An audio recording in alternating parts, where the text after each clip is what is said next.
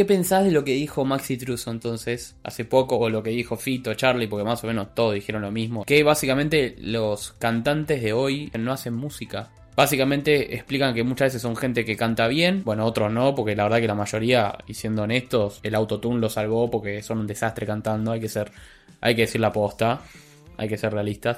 No sé, no, a los Beatles no los escucho. Capaz no llegó el momento.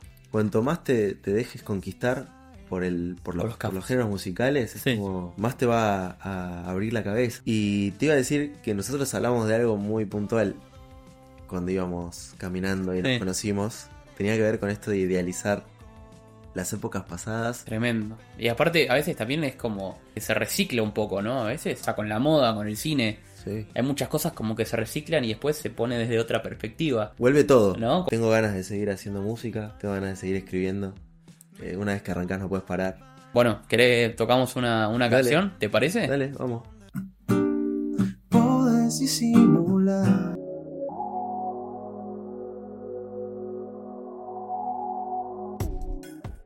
Muy bienvenidos y bienvenidas a un nuevo episodio de Verdades Incómodas pero Necesarias. En este episodio número 10 tenemos el agrado de tener a nuestro amigo Franco Martínez. ¿Cómo anda, Fran? ¿Todo bien? Bien, Tom, ¿vos? Todo tranquilo, por suerte. Bueno, me alegro Muy mucho. contento por, por, por hacer este episodio.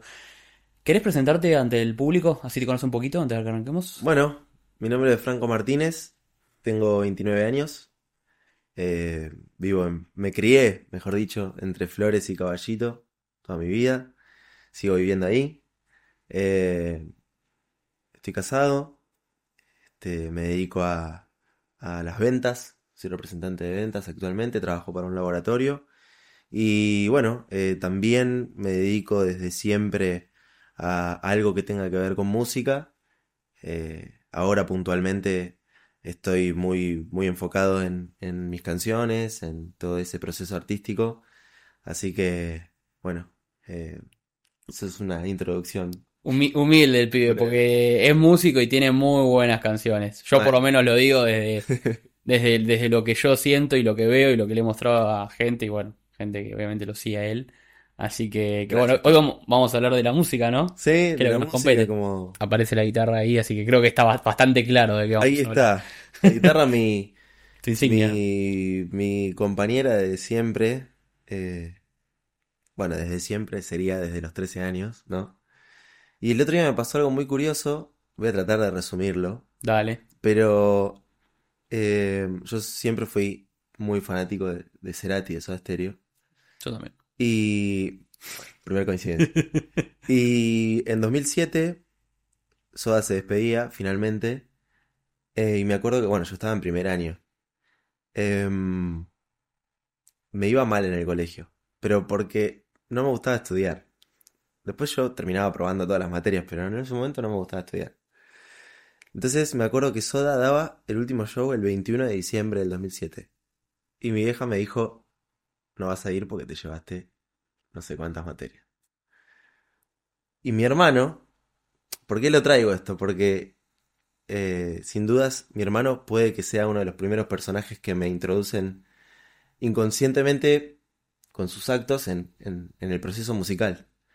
Mi hermano me termina comprando la entrada y me dijo, bueno, vamos a ir, no digas nada, es mi regalo de Navidad. Sí. Entonces fuimos a ver a Soda y ese show a mí me, me marcó para siempre. A partir de ahí, yo le dije a mi vieja, quiero que me lleves a aprender guitarra. Y bueno, desde ese entonces, desde el 2007, que, que la guitarra es mi compañera para, para los primeros eh, pasos que doy en las canciones. Cada vez que compongo una canción, mejor dicho. Y es mi instrumento de referencia. Y bueno, es una introducción que quería decirlo, pero parece mentira como a veces eh, algún miembro de la familia o algún amigo o algo que te pueda pasar circunstancialmente te termina haciendo un clic para entrar en un universo que... Es ¿viste? interesantísimo, ¿no? Sorprendente. ¿A quién no le gusta la música? O sea, Claro, está clarísimo. Igual. Cada uno tendrá sus géneros, o hay quienes escuchan un poco de todo, como en mi caso, pero, pero es algo que creo que nos une, ¿no? La música. ¿Sabes, Fran? Yo te quiero preguntar ahora que introduciste el tema de, de tu hermano. ¿Vos te criaste en un ambiente musical en tu casa? O sea, ¿la música era, es, es algo importante en tu familia? Sí, sí. Eh, Si nos vamos al origen, Sí. que también es, es medio borroso, porque mi, mi mamá se acuerda de que tuvo un abuelo que le gustaba cantar, pero no sé mucho más. Ok. Eh, o sea que ese podría ser como el origen familiar, digamos. Lo más atrás que me puedo ir. Em, pero hablamos de mi hermano, pero también una figura muy importante es la de mi papá, que él hasta el día de hoy es marino y viajó por el mundo durante toda la década de, bueno, fines de los 70, 80 y parte de los 90. O sea que ya desde chicos mis hermanos, antes de que yo llegue al mundo, básicamente, ya tenían en su poder cassettes y cosas que quizás no, no eran tan difundidas. Acá en Porque eran, claro, eran cosas que mi papá traía de Estados Unidos o de Canadá o de donde fuese. eh, y, y que al día de hoy eh, sigo descubriendo. Eh, entonces creo que yo ya llego a un, a un ambiente familiar muy cargado de música. Y no es mentira esto de que desde la panza empezás a, a incorporar. Porque imagínate, es como estar en una habitación donde tratas de que todo esté hermético, pero ah, en el fondo se escucha un ruidito de algo que está pasando. Bueno, cuando estás dentro de la panza también es lo mismo. O sea, la música, por más de que yo esté ahí, sonaba, de alguna manera llegaba.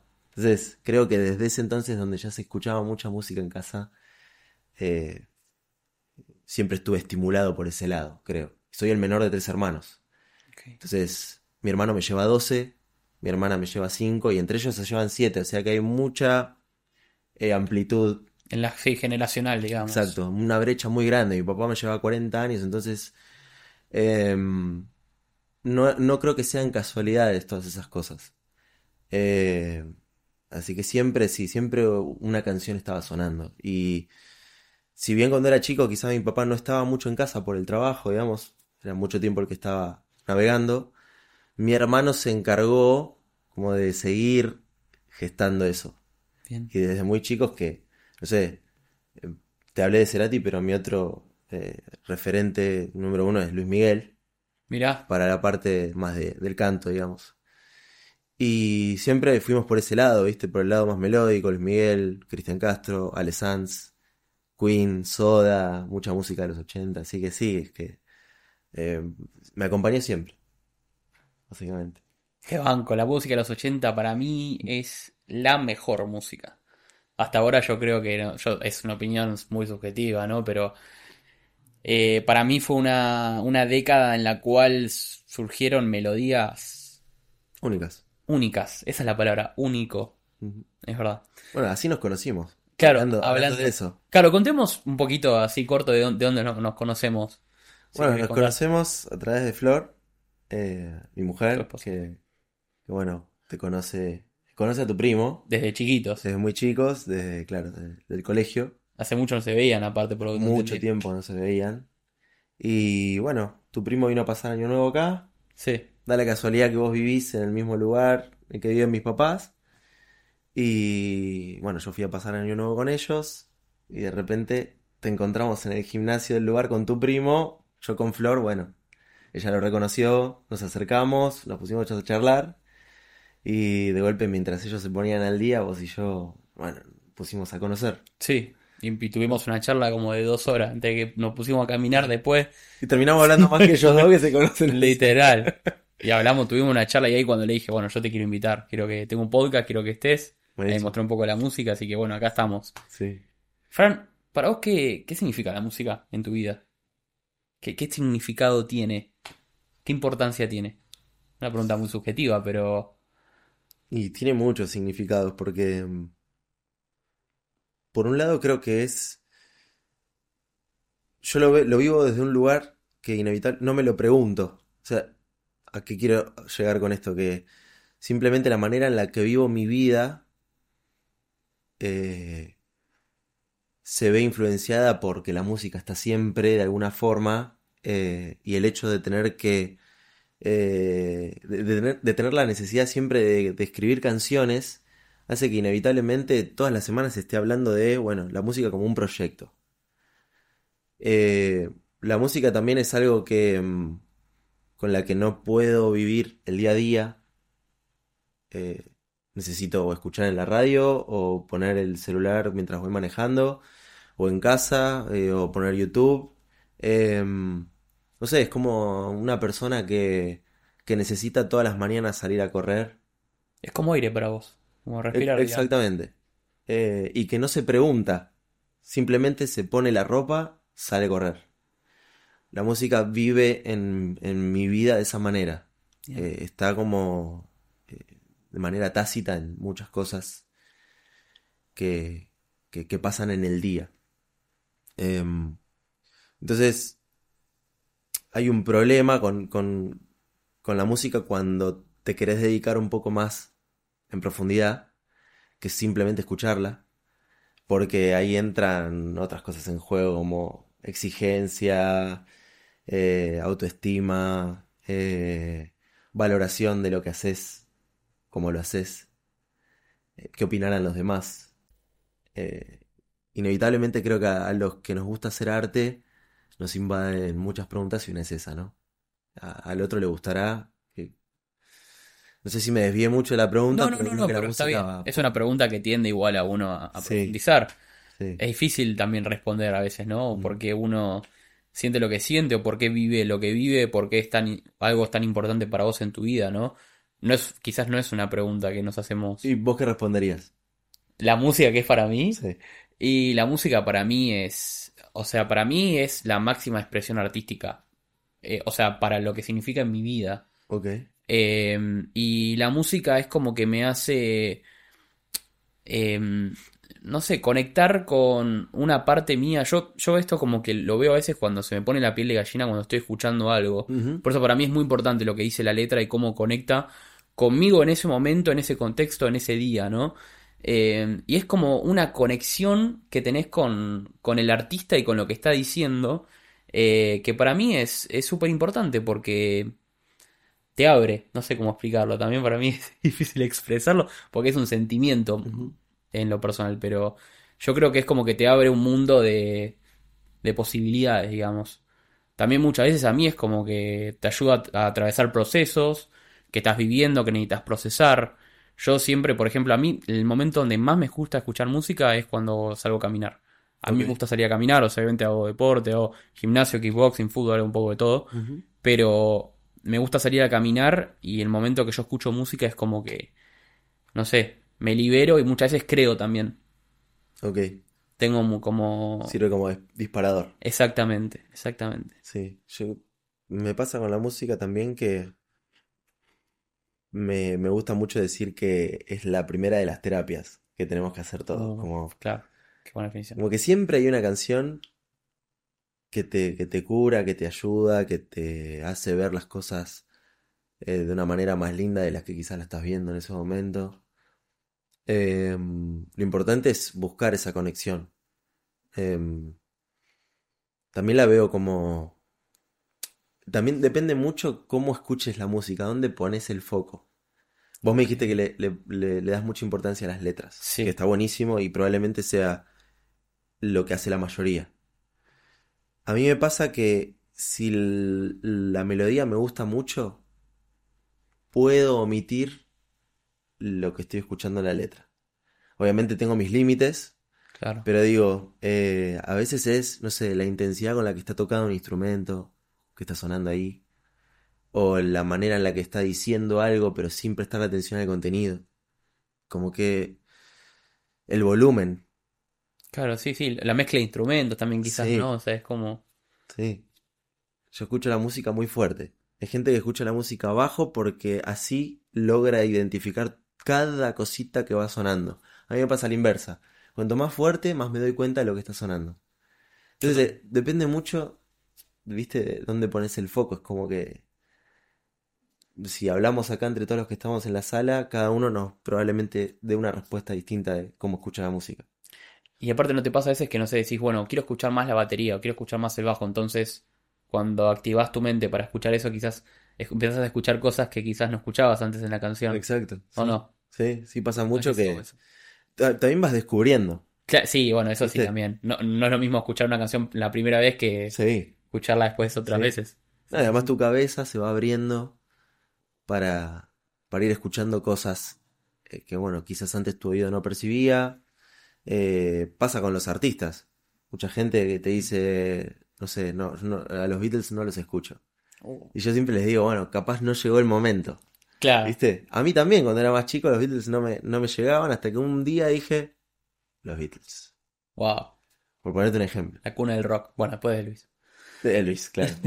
Este, entonces, eh, siento que para el arte en general hay momentos. Eh, y, e incluso puede hoy gustarte cantar porque te gusta tu voz, te sentís seguro ahí, te da confianza eso, pero el día de mañana querés incursionar en el piano. Hmm. Y de repente te convertís en un pianista. O sea, te puede llevar por cualquier lado. Eh, Y por las bandas también, ¿no? Porque a mí me pasa, por ejemplo, que no sé, yo de chico tenía como dos facetas. Vos después yo te voy a preguntar a vos cómo, cómo es la tuya, ¿no? Pero las dos bandas que más me gustaban eran completamente distintas. O sea, ¿Cuáles eran? Green Day y Rake. Nada, que Sí. yo acá me estoy develando. Así bien. que le vas a... Cuanto más amplio sea, Pero completamente distinto. Y digo, bueno, punk rock con, bueno, pop romántico. Porque Rake, bueno, ahora en día hace reggaetón y todo eso, pero es pop romántico, pop rock, si querés algunas canciones.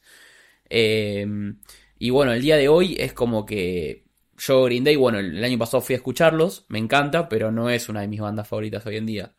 Y Rake más o menos lo mismo, entonces como que uno también va cambiando los gustos, ¿no? O sea, Y cumplió, cumplió, Cumplió su etapa, una ¿no? función. sí. claro. Eh, yo creo que hay algunas que perduran en el tiempo de uno, porque lo que te, eh, eh, digamos, la compañía que te, que te brindaron Mm. Fue lo suficientemente fuerte como para que, bueno, pasaron tantos años y los sigo escuchando. Yo como te decía, Soda y Luismi, ¿no me habías dicho más que nada? exacto, ¿viste? Sí. Es como que, de hecho lo voy a ver ahora en agosto, A Luismi. me enloquecí por la entrada, Sí, sí, sí, sí, este, y, y hoy pagaría lo que fuese por ir a ver a Cerati si estuviera.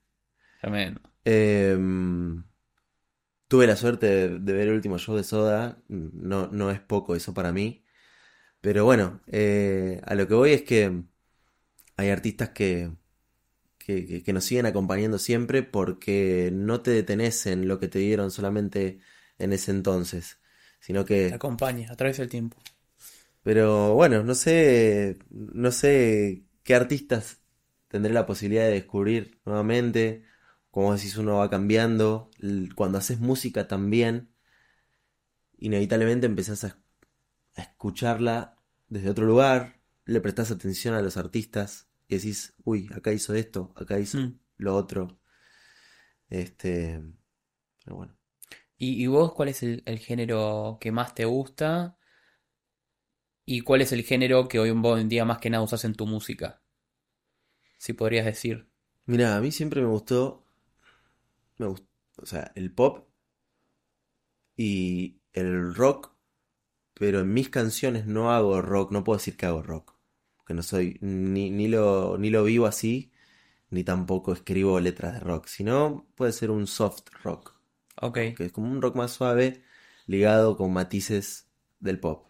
bien. Eh, pero siempre fui fan de los estribillos pegadizos, de una melodía quizás puntual que te haga quizás erizar la piel. O, eh, entonces, eh, esos dos son los géneros en los que me gusta desarrollarme. Eh, ahora estoy tratando como de enfocarme 100% en este soft rock o indie pop. Nunca sé bien en dónde terminar de ¿Dónde encasillar. Tampoco me gusta encasillarme, yo creo que desde que No. arranqué Es verdad eso, fui obvio. cambiando mucho, ¿viste? Porque me gustan tantas cosas que inevitablemente la cabeza cuando escribís o haces una canción es probable que se vea influenciada por todas esas cosas que escuchás. Y a veces es difícil que alguien venga y te diga, tenés que... Vos sos esto. Exacto, tenés que definir qué haces. Y qué sé yo, mi cabeza en ese momento me llevó a hacer esto. Hasta ahí te puedo decir. Por eso los artistas a veces incursionan y hacen cosas que nada que ver. O sea, tenés canciones como muy variadas, ¿no? En la melodía, en el ritmo, en Sí. la letra, Sí. ¿no? Eh, es que depende también eh, qué tipo de artista sos. Si sos artista independiente, si sos este un artista que ya está recontra metido en la escena. eh, eso influye mucho, ¿viste? ¿Qué valor tiene para vos ser artista independiente? Eh, y tiene un valor.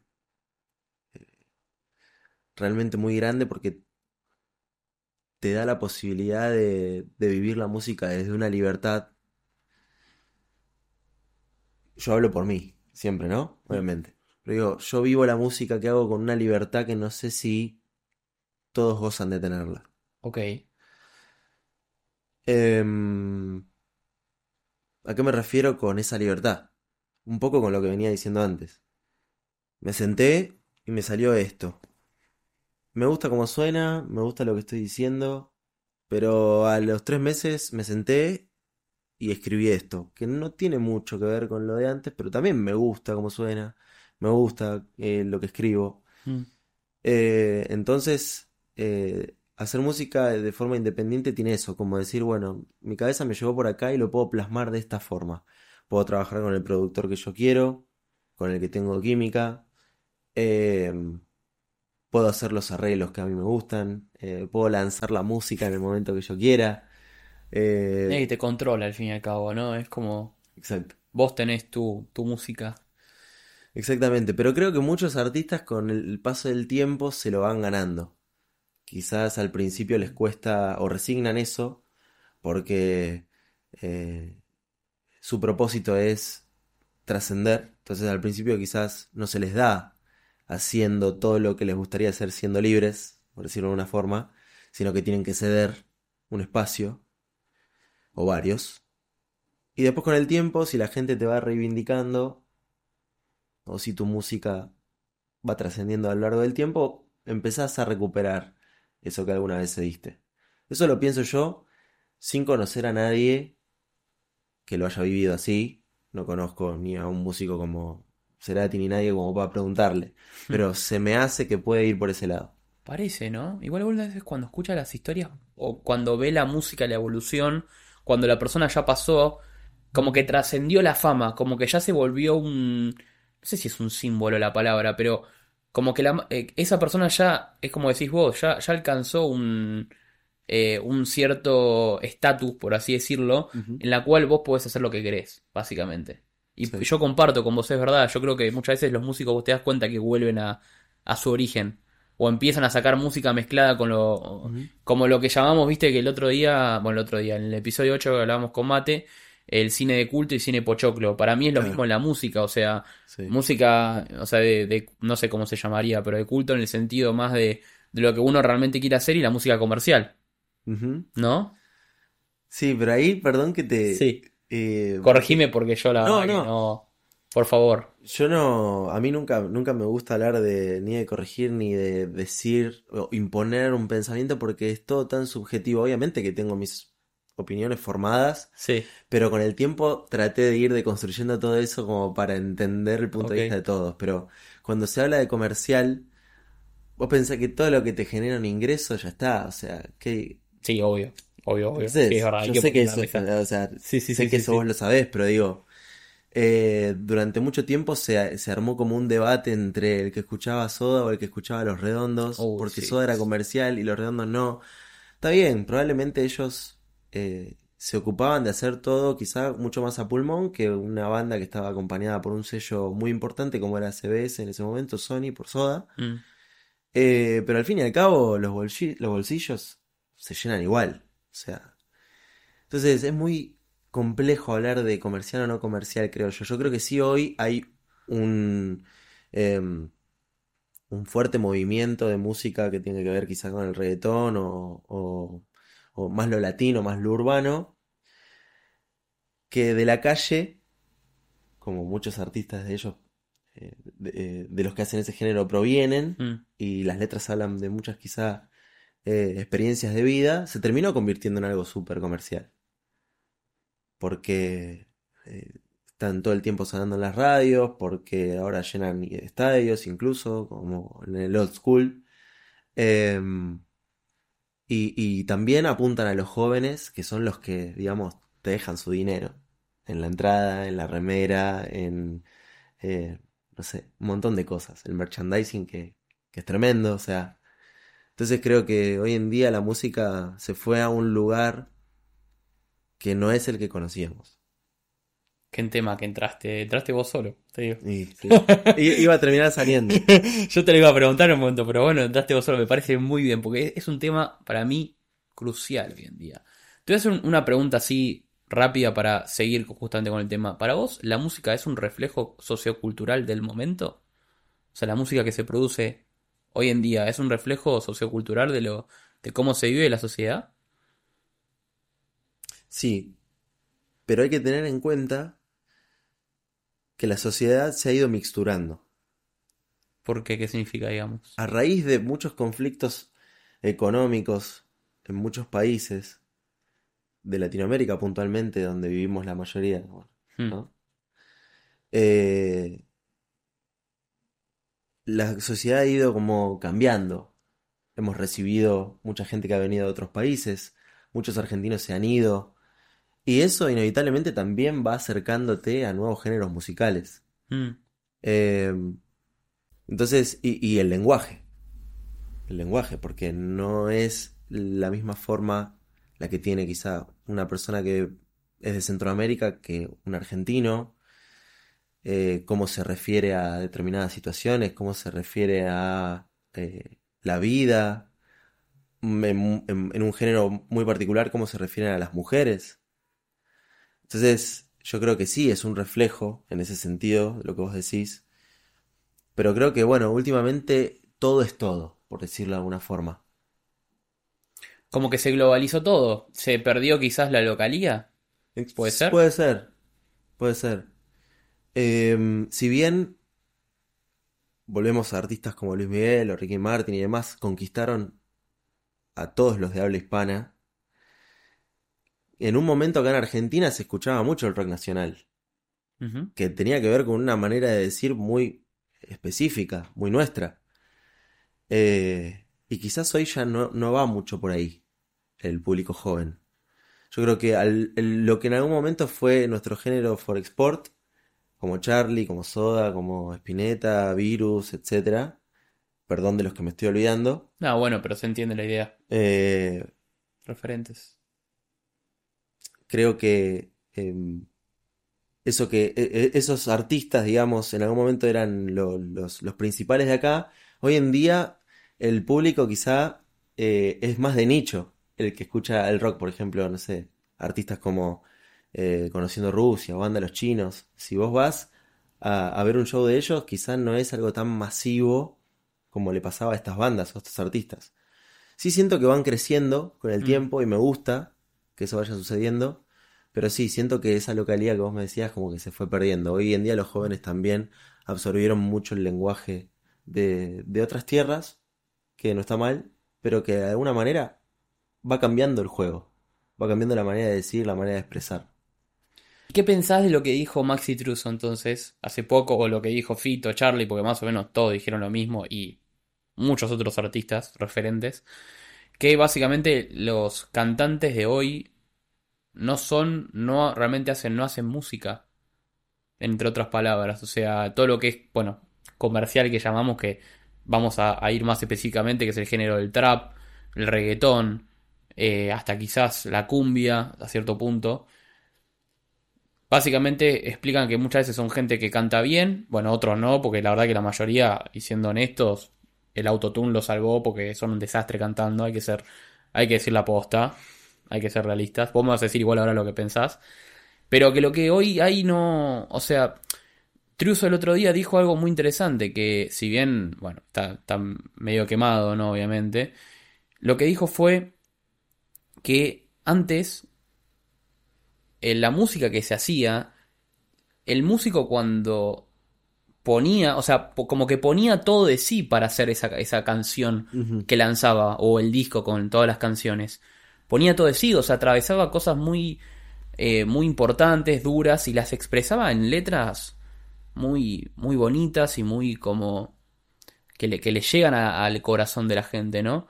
Y básicamente, estoy parafraseando obviamente porque no dijo esto, pero que bueno, que hoy en día, nada, los músicos dicen, nada, guarangadas básicamente, o cosas que son melodías que está bien, son catching, o sea, te cautivan, se te pega la letra, pero en realidad no está diciendo nada la canción.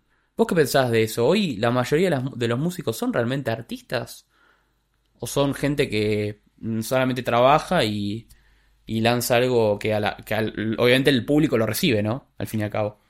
Es difícil, porque depende de dónde pones el foco. Yo creo que si pones el foco en qué mensaje querés dejar a largo plazo, y te diría que en muchos casos quizá no, porque son canciones efímeras, eh, de las cuales capaz dentro de dos, tres años ya ni te acordás. La cultura del ya, ¿no? Sí, todo para ayer. ¿viste?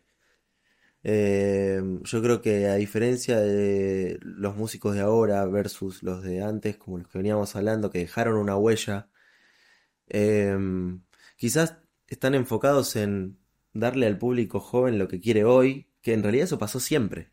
Lo que pasa es que hoy el público joven quiere todo, como hablábamos recién, para ayer, ¿entendés? Y todo lo que hoy está bueno, ya mañana lo olvidamos y lo completamos con algo nuevo. Entonces, eh, la música terminó entrando en ese universo también. Eh, hoy me quiero divertir con esto y mañana necesito algo diferente. Por eso, la industria cambió mucho también. Antes se trabajaba en discos, que eran obras que capaz te llevaban, sí, y te llevaban uno o dos años o más. Eh, y hoy, y, y- y cuando el álbum se lanzaba, explotaba todo junto. Hoy es hacer canciones e ir lanzándolas de a poquito. ¿Por qué? Porque el mercado, porque la gente, todos van pidiendo que eso sea de a puchitos. Porque, como te decía antes, hoy me quiero divertir con esta canción. Pero dentro de un mes ya quiero divertirme con otra.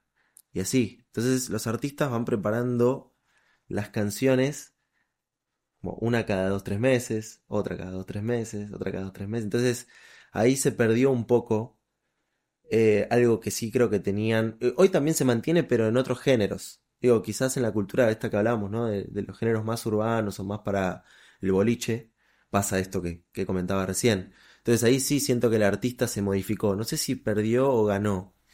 Sí ganó adaptarse a los tiempos de hoy. Es lo que pide la gente. Al fin y al cabo, entonces, es un reflejo de la Claro. sociedad. Ganaron en ese punto, pero quizás perdieron en encerrarse en una habitación a hacer un disco. Flashearla. Claro, y Crear. decir, bueno, tengo que hacer ocho, nueve canciones. ¿Y por dónde voy? Entonces, eh, en ese sentido sí pienso que se fue, se fueron transformando las cosas. Eh, pero no creo que los artistas de hoy sean menos artistas que los de ayer. Sí, que hay otras cualidades, que hay otras habilidades. Antes pasaba mucho que el que sabía escribir pero no sabía cantar o no sabía tocar un instrumento, capaz no salía al frente, Mm, no salía en la tapa de los discos. Sí. Ponían a uno que sí supiera hacer eso. Hoy, quizás el que no sabe cantar tiene esto que vos decías, la, la posibilidad de usar autotune, Sí. pero con eso termina de explotar un montón de otras herramientas que sí tiene. Como componer, Eso, sí. o manifestar sus sentimientos en las letras como puede hacer cualquiera, moverse porque capaz de bailar, ¿entendés? Entonces, una cosa que te limita no es suficiente como para que vos no puedas mostrar tu proyecto al mundo. Hoy se puede hacer todo. Ese es el tema. Wow, nunca lo había pensado de esa manera. Abriste un poco más la cabeza. Interesante. Igual, también yo siento que, bueno, igual yo recién puse quizás muy el foco en el género urbano, pero hay muchos otros géneros que quizás se sigue desarrollando como se desarrollaban antes las, Sí, ¿no? Se, que sacan Sí. discos cada tanto o un conjunto de canciones cada tanto y quizás por un año no sacan temas. O sea, ahí pero es en minoría porque bueno, no es lo, lo que más se escucha quizás. Claro. Sí se escucha, pero no, no como en demasía como lo otro.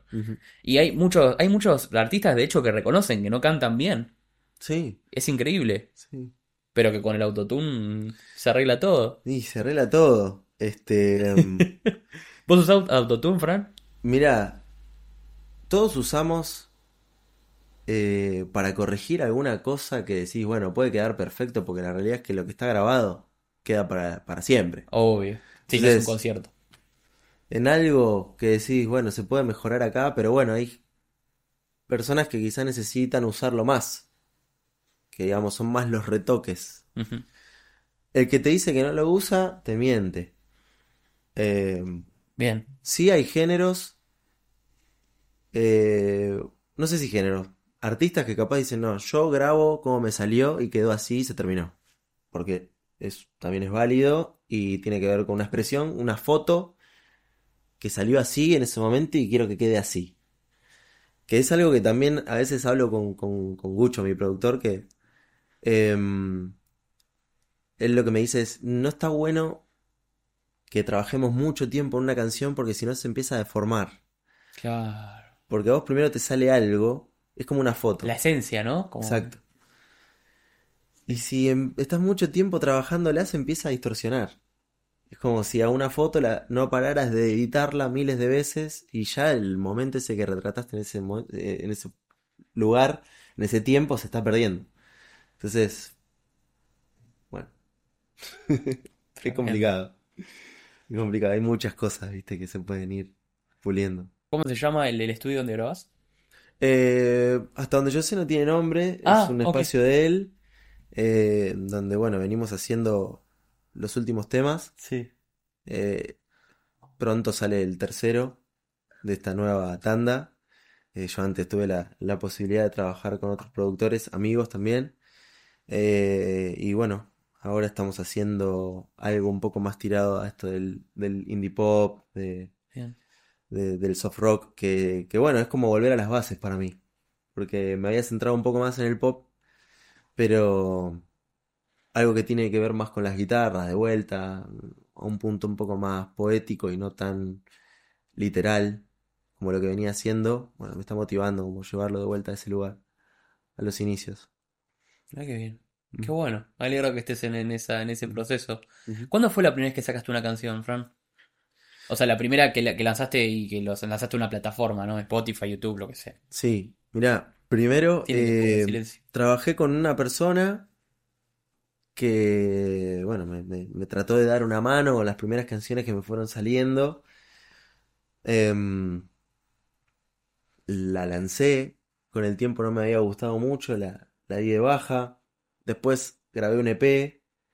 eh, ¿Qué es un EP, perdón? un ¿Puedes EP es Extended Play, sería. Ok. Es como, viste que tenés el single o sencillo, Sí. es el tema que sale solo. El LP, que es el long play, que digamos que ahí está el disco entero. Y el extended play sería como un intermedio. No es ni un sencillo ni un disco completo. Puede tener entre 3, 4, hasta 5 o 6 canciones. Ok. Perfecto. El mío tenía 4. Entonces, eh, iba más por el lado de, de lo melódico, ¿viste? Y no me sentía muy representado por... eh, hoy, digamos. Miré para ese entonces y dije, Claro. esto ya no me representa. Entonces lo bajé de todos lados. Lo quiero, le tengo aprecio porque fue lo, lo primero que, en lo que trabajé mucho tiempo. Sí. Pero después empezó a surgir la etapa que realmente me, me representa y plasma lo que quiero decir. Ok. Este, mm, bueno, no sé si... No, no, no, está muy bien, está muy bueno. Es, eh, es interesante, yo voy, voy absorbiendo lo que, lo que vos me vas diciendo. Yo, aparte, yo, yo tengo muchas curiosidades, ¿no? Que como te pregunté recién el EP, que yo siempre lo veo, ¿viste? Y no tengo, no tengo idea qué era, no sé por qué no lo googleé, pero bueno, me resolví para preguntártelo por lo que veo. Eh, pero bueno, a ver, por ejemplo, ¿cómo es el proceso creativo de, de una canción? ¿Cómo es tu proceso? Tu proceso, ¿no? Que puede variar, depende de la canción, quizás también. Sí. Em, a mí me pasa mucho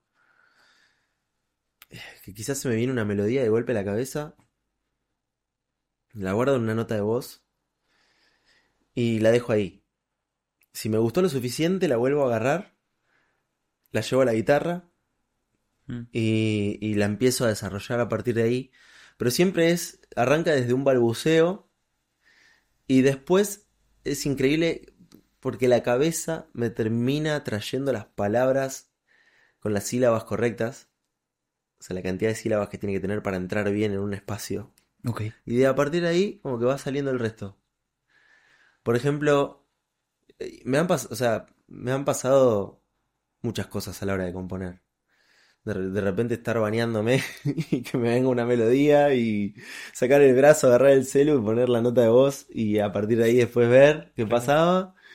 Eh, una eh, muy graciosa fue eh, la del último tema que salió, que es Loco es Poco Sí. que Temón. Ya está. Dicho sea de paso. Muy bueno. Gracias. Muchas gracias. Eh, me acosté, estábamos con Flor ya a punto de dormir, y de repente en mi- dentro de mi cabeza sonaba. Y yo dije, uy, esto está bueno. Estiré el brazo así, agarré el celu, nota de voz, lo dejé así y me dormí, y al otro día dije, bueno, está buenísimo, lo voy a seguir. Sí. Y salió. O sea, como que me van pasando muchas cosas. El Club de tus Amores, Esa es mi canción, eso te iba a decir, mi canción favorita. ¿Esa te gusta? de- sí, de, de lo tuyo. Loco es poco para mí es, es porque la segunda, porque no sé, Club Tus Amores resonó algo, me parece. ¿sí? Sí. Bueno, qué bueno, me alegro mucho. Sí, sí, sí. Es el propósito también, un poco. Sí. Eh, esa canción surgió, un día estábamos hablando con Flor de que hay frases y cosas que eh, inevitablemente te, te disparan Sí, escribir algo. sí. Y de repente fuimos esa noche a ver al hermano que también canta a un lugar y el lugar se llamaba el Club de tus Amores. Mirá. Entonces nos traen la carta veo y le digo a Flor, ¿ves? Este, esto sí es una buena frase para escribir una canción. Club de Tus Amores. Que se usa mucho también para hablar de fútbol, ¿no? Eh, que- que- Es que sí, yo lo primero que pensé cuando vi la. Dije, ¿se, se tratará de fútbol la canción? Bueno, Tipo, toco y me voy, no sé. claro, podía ser, ¿viste? Literal. Y, y a partir de ahí empecé a escribir el tema como si, bueno, una persona quisiera formar parte de ese club de amores que todos tenemos, porque todos a lo largo de nuestra historia vamos teniendo distintas relaciones. Y en esa es una persona que quiere formar parte del club de, ese- de los amores de alguien. Claro. Entonces, bueno, como que el proceso creativo tiene que ver mucho también con cómo te gusta hacer música. Hay gente que sí o sí, a partir de una letra que escribió, eh, desarrolla y la lleva a la música. A mí me pasa al revés. Primero me sale la música y después termino a completar, eh, de completar con las letras. Ok. Eh, que creo que es algo que le pasa a, a muchos. Como que las letras después se van acomodando y le vas encontrando un sentido acorde también al mood del tema. Eh, pero esa puede llegar a ser mi, mi manera. No hay una única forma de hacer música, ¿no? Al fin y al cabo. Hay muchas formas distintas, digamos. Para nada. Hay muchas, muchas formas. Eh, estas son las que me pasan a mí. No conozco, nu- nunca me puse a hablar, mira, tendría que ponerme a hablar con alguien que, que esté en mi misma situación y me cuente cómo hace música. Sí. para saber si realmente hay muchas otras formas de, de hacerlo. Pero, pero no, la, la mía va por ahí. Em, y no sé, vas cambiando también, vas aprendiendo. Eh, Que era algo que te quería decir antes, Sí. con otra cosa que me fuiste preguntando, que los artistas también vamos aprendiendo en el camino y eh, vamos mejorando lo que hicimos en algún momento. Em, pero si voy a los inicios, la primera vez que escribí una canción fue de esta manera, con la guitarra y después la letra salió. Y se ve que de ahí lo, lo adopté para, para el resto de, de las que fueron saliendo. ¿Cuál es tu canción favorita? De las tuyas. ¿Podés decir que tengo tenés una favorita o no? ¿Sabes qué pasa? Pasa algo que es muy complicado. Nos pasa, no sé, va, nos pasa, digo, porque ya escuché, hablé con algunas personas que sí, es real, que sucede, que capaz lo que estás haciendo en el momento te receba, te re gusta, pasaron dos años y decís, lo hubiera hecho distinto, no lo hubiera hecho. Eh, entonces capaz que todas fueron mis favoritas en el momento que las fui haciendo, Mm, pero después viene la siguiente y destrona la otra, ¿viste? Pero siento que si- tengo que hacer un análisis y decir, bueno, em, por significado, postales. Postales, ok. Porque eh, eh, esa, esa historia fue muy enriquecedora para mí. Yo en, en la pandemia todavía vivía con mis viejos. Fue el último año que viví con ellos, 2020. Y mm, estando los tres, yo tenía mucho más tiempo también para componer, Mm, estando en casa. Y el hecho de no tener las responsabilidades de tener que salir a laburar, como que la cabeza se expandió. Si bien trabajaba, pero digo, no estar en el trajín del día, la cabeza como que se relajó y pudo darle lugar a, a cosas distintas. Entonces fueron surgiendo eh, letras y melodías interesantes que me motivaron un montón. Una de ellas fue la de Postales. Y la letra de Postales surgió a raíz de que, bueno, todos hicimos en la, durante la pandemia una limpieza eh, exhaustiva de placards, cajones, cosas que fuimos sacándonos de encima. Mm. Aprovechamos a hacer todo. Y en uno de esos placards, mi, mi mamá viene un día y me dice, mirá lo que encontré. Y me trae una bolsa llena de postales que mi papá le escribía cuando viajaba. Desde el 70, los 80, los 90, de Japón, de Estados Unidos, de Canadá, de Bélgica. Carcel Marino estaba lleno de, de postales. Lleno, un pilón así era. Entonces dije, tengo que hacer algo con esto. En, en esas postales había parte de la historia de, de su amor y parte también de una dinámica familiar en la que yo todavía no estaba, con mis hermanos chicos. Y cosas que le decía a mi papá de, de los viajes, de estar lejos, de mi mamá estar acá ocupándose de mis hermanos, sin él. Como que hubo una cosa muy romántica de ese tiempo pasado. Mm. Eh, y bueno, por eso la letra dice, estoy a 20.000 kilómetros de casa. porque en una de las postales él le pone, estoy acá en Japón a 18.000 kilómetros. Y fue como, bueno, muy enriquecedor. Por el lado del significado, esa. Sí.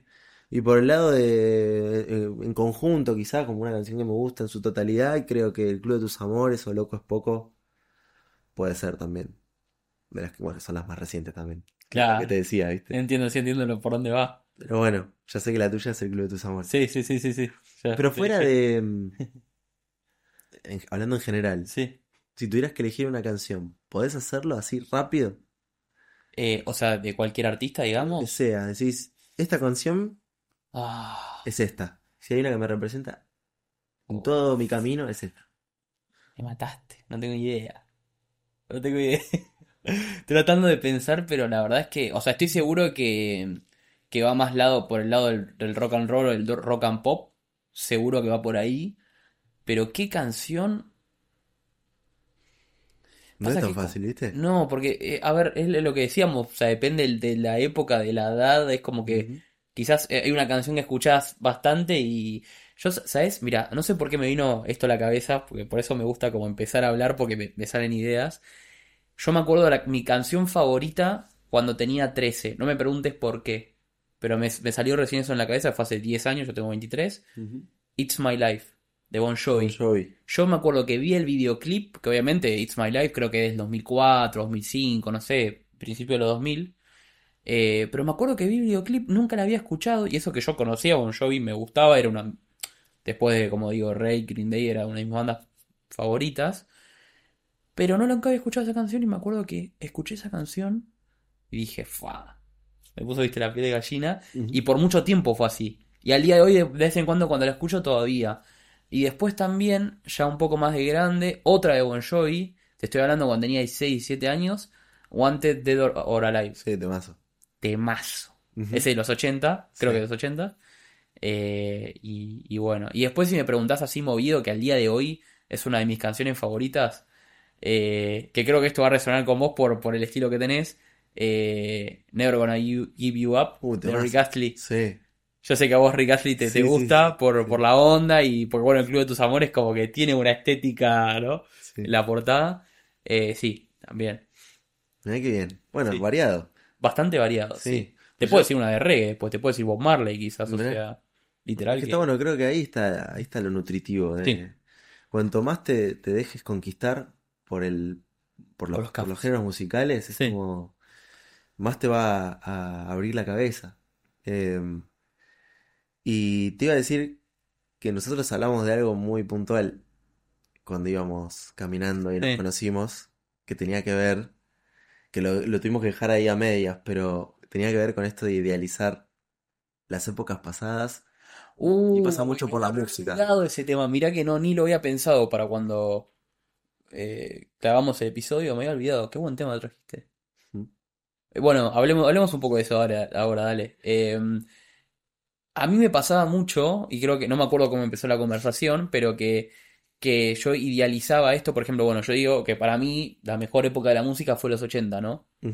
Eh, o sea, de así de, de canciones, melodía, lo que más resuena conmigo. Pero es verdad que, claro, quizás muchas veces yo creo que las personas idealizamos épocas anteriores a la nuestra. Yo también quizás muchas veces de chico pensaba que me hubiese gustado vivir en los 80. Ujú. Porque no sé, por la onda, ¿viste? La onda del, del rock and roll y, y el auge, ya sea acá en Argentina o en Estados Unidos, principalmente es lo que pienso, pero bueno, en otras partes del mundo seguro también. Eh, pero después uno se pregunta, ¿realmente, o sea, ¿te, te hubiese gustado vivir en otra época que la que no estás viviendo ahora? Porque la que estás viviendo ahora, primero yo creo firmemente que la, la estoy viviendo ahora por algo, no otra. Y segundo que que bueno, que hay que, que hay que ver también los pros de la época en lo que estamos viviendo ahora. Muchas veces a veces como que quizá nos basamos mucho en la contra o la negatividad y no vemos que esta época también tiene cosas brillantes. Viste que yo te pregunté mucho por... Lo hablamos ya, ¿no? Te hablé uh, del tema de género urbano. ¿Por qué ahora es así, no? Entonces ya me voy inmediatamente como que la música de antes es mejor, la época de antes es mejor. Y vos te acordás que yo, yo ahora te voy, a, te voy a preguntar, ¿no? Pero así un comentario al pasar, que yo te había dicho que había visto hace poco una película, me acabo de acordar, eh, de, de Owen, ¿De Owen Wilson? Owen Wilson, el rubio de, pelo largo, con Rachel McAdams, que justamente se centraba en eh, el Golden Age, digamos. Es como que el, el tipo vivía, se, era un escritor que se fue a, a París de viaje con, con la esposa y con los padres y que él estaba, era un amante frenético de eh, París de 1920, o sea, como 100 años antes. ¿No es Medianoche en París? Medianoche en París, está. esa, no me acordaba la, la película donde pasó, véanla. La tengo que ver. Eh, mírala. y bueno, el chabón tenía tan idealizado la época que, bueno, la película como que muestra que de la nada las campanadas daban a las 12 y se trasladaba y hablaba con gente importante de esa época, escritores, músicos, no, no me acuerdo más que había. Y bueno, el, el- al final de la película, como bueno, no, no, es para spoilear igual porque hay mucho para ver, pero es lo lógico, se da cuenta que tenía muy idealizado Claro. la época y que las personas que vivían en 1920 decían que en Golden Age había sido en 1880, ponele. Y los que vivían en 1880 habían dicho que en 1800 había sido la mejor época. Como que se, se ve que el ser humano tiende a hacer esto. Sí. Me hizo reflexionar mucho la película. Qué bueno. Ahora que hablé mucho que de, de este tema, No, pero está ver buenísimo. vos qué pensás. Qué buena historia esto. esta. Sí, La, de- la del personaje de Owen. sí, Estaría bueno. A mí me gustaría hacerlo también. De repente viajar un toque y hablar. tremendo. Pero, pero sí, creo que la, la música, el cine, el arte en general, como que pisó tan fuerte en esa época que no nos detenemos a pensar en otras cosas que también pasaban. Claro. Como viste, o guerras o conflictos entre países actualmente, o eh, cómo, cómo era la relación con los padres, que en ese momento también era más difícil que te dejaran hacer todo lo que quizás podemos hacer o pudimos hacer nosotros también en nuestra adolescencia. La tecnología. La tecnología, fundamental. En esa época, el que, el que no tenía los medios no podía grabar un disco. Yo no Hoy podría sí. estar haciendo esto. Claro. Y bueno, vos quizás tampoco. como que abrió la posibilidad a, a, a expresarse muchísimo más la época en la que estamos viviendo ahora. Eh, entonces, eh, hay que idealizar esa, es todo lo bueno, suma un montón, pero también hay que acordarse de todo lo malo que pasaba, Mm. o escuchar y recopilar info de gente que sí vivió en esa época, y que fue hijo, o que fue padre, o que fue al colegio, y que, bueno, había cosas que tampoco estaban tan buenas. Eh, La guerra de Malvinas en nuestro caso también, Bueno. 82, ni hablar, dictadura, sí. principio de los 80. Entonces creo que todo eso, como no estuvo ni cerca de nuestra realidad, es Mm. como... eh, a veces no, no nos acordamos de que eso estuvo, pero sí es cierto que vivir hoy es, eh, es muy nutritivo en muchos aspectos. Y, y bueno, y la música también entra en ese, en ese juego pisando, no sé si más fuerte que en ese entonces, pero te diría que ahí. Hay que ver si quedan después, si, si dejan una huella como sí lo hizo esa década. No lo sabemos. No sabemos si no va a haber otra década que, que sea igual de importante. Capaz todavía no llegó. Tremendo. Y aparte, a veces también es como que se recicla un poco, ¿no? A veces desde otro lado, Sí. pero como que se va. O sea, no, no, no digo específicamente la música, digo en general, pasa con la moda, con el cine. Sí. Hay muchas cosas como que se reciclan y después se pone desde otra perspectiva, Vuelve todo. ¿no? Como que vuelve, es un círculo, Es un es círculo. Yo digo que Sí. como que el mundo de la historia es un círculo, porque hay, siempre hay cosas que vuelven, quizás desde otro lado, pero, ¿no? Sí. Y nos pasa mucho, va, digo, nos pasa, me pasa, pero creo que nos, le pasa también a otros artistas. Esto de, de dejarse influenciar mucho por lo que escuchamos, por lo que nos gustó cuando éramos chicos. Inevitablemente después se ve plasmado lo que haces. Eh, en algo, no sé, en la Sí. manera en la que tocas la guitarra, o en la manera en la que cantás, o en la manera en la que decís, la manera en la que pintás también, ¿no? Hablemos de otras cosas, ¿no? Claro, sí, el arte, la Sí. pintura, el Pero, dibujo. pero es muy lindo también eh, saber que, que todo lo que en esa época sumó, hoy puede volver a usarse y puede encontrarse un significado nuevo. O mezclarse con cosas de hoy. Que sería. Pero bueno, este. Así son las cosas. La música acompaña a todo el mundo. eh, hasta cuando no lo sabes, te está acompañando. Y tengo ganas de seguir haciendo música. Tengo ganas de seguir escribiendo. Eh, una vez que arrancás no puedes parar. Y de a poco me voy a ir abriendo otras cosas también. Y ahora nos vamos a tocar una canción, ¿no? Y algo va a salir. Vamos a ver. Antes de eso, lo que- ¿te querés decir a la gente dónde, dónde te pueden encontrar? Sí, en Instagram soy Fran Mar Música bajo y bueno, en Spotify Franco Martínez. Y en YouTube también tenés. En YouTube también, sí, como Franco Martínez, como es un nombre medio Sí, normal, sí, sí, sí. un apellido bastante común, eh, ponen el Club de tus Amores o Loco es Poco y va a salir algún video, seguramente. Perfecto, Fran. Sí. Bueno, ¿querés tocamos una, una Dale. canción? ¿Te parece? Dale, vamos. Hola, soy Franco Martínez y voy a tocar el Club de tus Amores.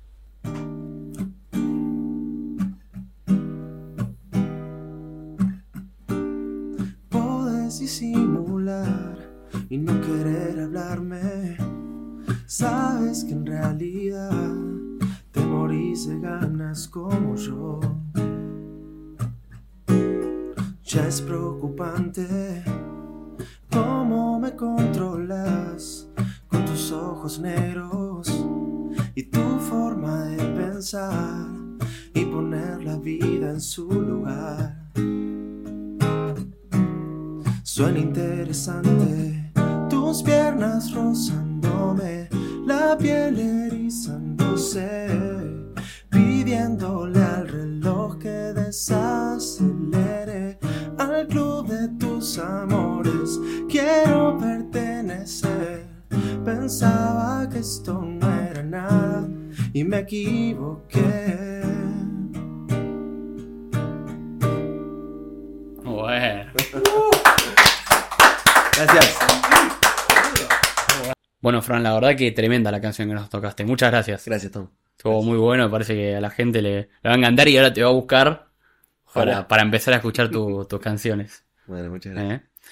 Bueno, para ir cerrando el episodio, después de esta, este, este momento ahí que metimos a lo último, ¿hay algo que te hubiese gustado que te pregunte, que no te, que no te pregunté todavía, o algún comentario final que tengas? Em, podría haber sido quizás una pregunta interesante. eh, ¿qué se requiere o qué hace falta para animarse a dedicarse 100% a, a ser Uh, artista? se me preguntaban eso. Bueno, ¿qué se requiere para dedicarse 100% a ser un artista? ¿Qué decís que hace falta para llegar a ese punto? Y yo creo que estar dispuesto a todo, digamos, o sea, ir eh, con tus actos acorde a- al, al estilo de vida que querés llevar, digamos. Confiar en tus, eh, en tus aptitudes, eh, conocer tus límites también, pero eh, confiar en tus canciones o en tu arte y perseverar, básicamente, como en todo, ¿no? Pero hacerle frente a, a todas las adversidades que, que se nos presentan eh, en un contexto de país como en el nuestro, eh, también en todas las cosas que se nos juegan en la cabeza respecto de qué opinarán, eh, cómo puedo hacer convivir ese estilo de vida con, con, no sé, si quiero estar con otra persona. Hay como muchas, muchas preguntas. Eh, ¿qué te puedes hacer a raíz de eso? O sea, que animarse, básicamente. No, se, Sí. no se queden en la idea, háganlo. Sí, yo creo que los que tienen algo para mostrar, algo para decir y ganas, que no piensen más que en eso en ese momento y vayan. Exprésenlo. Claro, y después el tiempo dirá. Bueno, Fran, ¿estuviste cómodo? ¿Te gustó? Sí, sí, súper. Sí, podríamos estar tres horas más, charlando. Sí, sí, sí. sí. eh, porque, viste, son, son cosas tan extensas que quizás no, no alcanza el tiempo, pero bueno, en este tiempito que estuvimos hablando, la verdad que me sentí muy cómodo, hablamos de muchas cosas, tocamos muchos puntos, así que espero que a los que les guste la música y capaz no, no están tan en el mundo de- de los artistas, eh, que se lleven algo, no sé. Perfecto, Fran. Bueno, muchas gracias por estar. Estuvo buenísimo. Buenísimo. Muy complicado el saludo final. Así, así que bueno, gente, muchas gracias por, por escuchar este décimo episodio. Y nos vemos la próxima para más verdades incómodas pero necesarias. Chau, chau. Muchas gracias por escuchar este episodio del podcast Verdades incómodas pero necesarias. Si les gustó el video no olviden de suscribirse al canal y denle like. Nos vemos hasta la próxima. Apruebo este mensaje. Chau, chau. like I could just die any minute Don't pull right down the side PCH country limit I don't need a guide Follow lights Take me where I wanna be.